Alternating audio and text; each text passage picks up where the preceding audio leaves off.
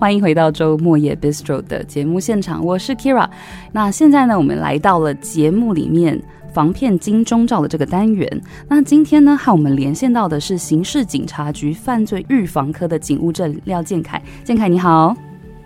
主持人好，各位听众朋友大家好。是，那今天呢，好像要跟我们聊的是一个还蛮嚣张的，现在检警都可以被假冒的这个议题。对，因为这个就是其实也算是蛮常见的一个假冒公务机构的一个诈骗手法。是，对。然后我们今天的就是提醒民众是说，如果有人要你每天定时用 LINE 去回报你的行踪的话，那就一定是遇到这种假前景的诈骗。对，然后因为他这种假前景的诈骗，他常常拨打这种室内电话，然后他会有三三个步骤。第一个步骤是说，他会说你的身份遭冒用去办理一些文件、健保费补助或是电话费未缴，嗯，然后等等的事情。然后接下来就是会把你转到检察机关，然后说你有涉及洗钱跟其他的一些刑事案件。Okay. 然后要求你侦查不公开，不要告诉你的亲友。然后接下来他就会以法院或是呃地检署的身份，说你是呃呃以这种伪造文书的一个一个公文去取信于你，嗯，然后说你要配合他去监管账户，然后等到这个案件全部结束以后，就会把钱归还给你。然后当然就是呼应我们的标题是说，近期我们发现说这种诈骗集团为了监控这种被害人，要求他每天都要定时要回报，是这个情形发生。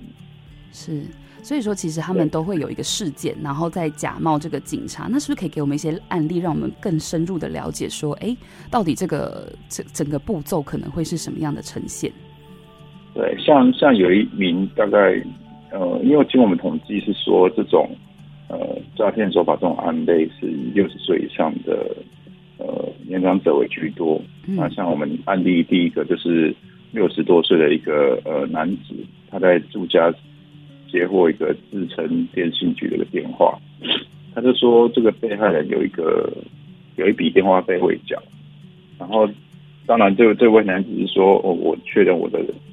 呃我这个未缴的电话这个号码不是我在使用这样。嗯嗯。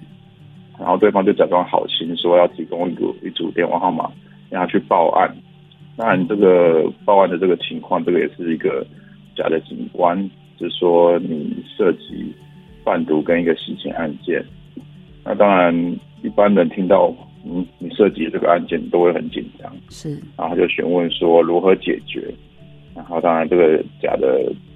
警官就会把电话转给这个假的检察官。然后假的检察官呃加入，要求这个男子加入他以后，就要求他每天早上啊、下午都要定时回报行踪。其实这个回报行踪的目的是说，为了怕他要去掌控你去干嘛，然后怕你突然跑去报案，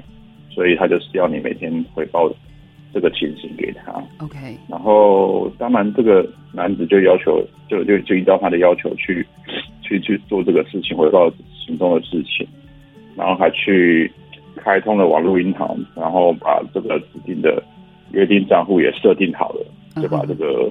网络银行的账号密码提供给账户那个诈骗集团。然后事后这个被害人发现这个银行存折怎么钱越来越少，跟他原本的那个账目不对，所以就发现说自己是遇到诈骗，然后才报警处理。然后像这个案子就损失了好几百万这样。哇塞！所以其实这里面是已经有一个有一层又一层，先是假的这个电信公司，然后再来假的警察，接下来又一个假的检察官，然后一层一层让这个被害人完全不会被发，不会发现说，哎，我好像落入一个很大的圈套里面。对，其实他的他的目的性就是让你产生恐惧，是，然后好像就是说有人冒用你的东西去申请呃一一些文件，嗯嗯，嗯，像我们。第二个案例就是是一位也是六十多岁的一个女女子，是，然后她也是在家中接获这种户政事务所的来电，然后表示说有人拿着她委托书要申请户籍成本，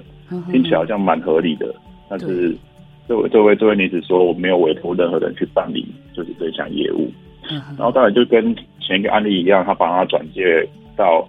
呃假的警察转介到假的检察官以后，检察官就要求他说：“诶，你这个可能名下的资产有一些有有一些银行的保险箱里面有一些金饰啊，然后我们为了要。”证明你不是犯罪嫌疑人，我们需要比对一些指纹，所以你要利用拿这些金饰出来给我们的呃人员去去做比对。然后这个案例也跟前个案例也是一样，他要求他走中晚都必须要用来去回报这个行踪。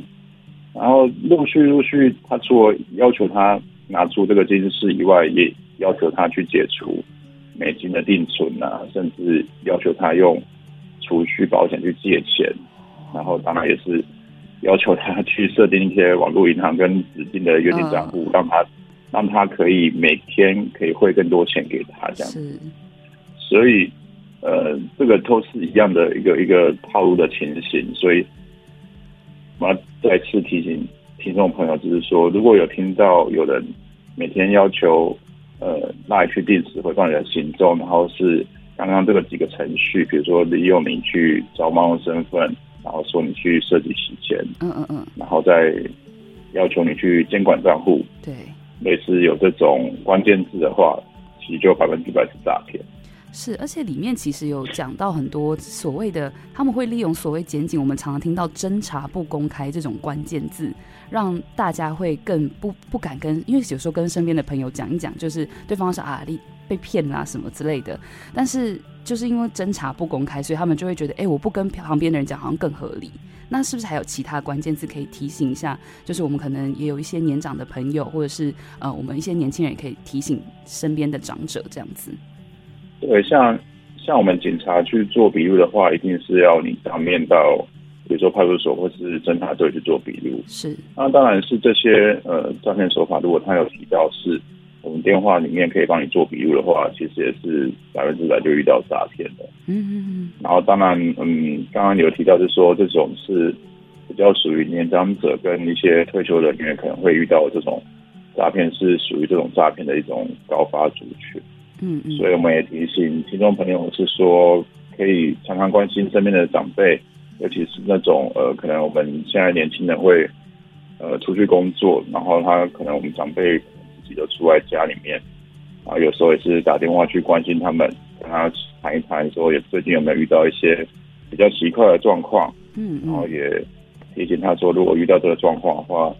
不要紧张，就是其实我们现在政府资源其实算蛮多的，然后可以请他拨打一零或是一六五的一个反诈骗咨询专线去做查询。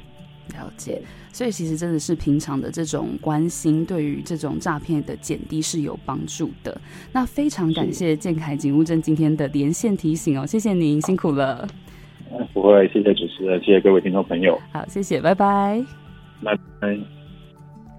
好的，那我们这边呢，也再次的为大家会诊一下刚才警务证这边为大家所提醒的部分哦。其实首先就是一定会有一个事件发生，比如说他可能会用呃这种户政事务所啊，有人拿着你的委托书去办相关的证的一些户籍成本。证件这些或者是什么电信局一个事件，然后再假装好心的说，哎，那要帮你报个，要帮你报报报个警嘛？感觉这个状况不太对劲，但是这个警察也是假的。然后接下来警察会再把你转到一个假的检察官。那一个很重要的点是在这里，他可能还会要求你这个检察官会要求你说，你的 LINE 要定时的回报你的行程。那在这个过程里面，刚才警务证也说到说，哎，这个就是一个呃他在监控你的行程的一个过程。那在这里呢，真的是提醒大家，因为这这里呢，这个是比较属于长辈。那刚才有讲到说，大概六十岁以上的被害人是占了这这种这个这种被害人的五成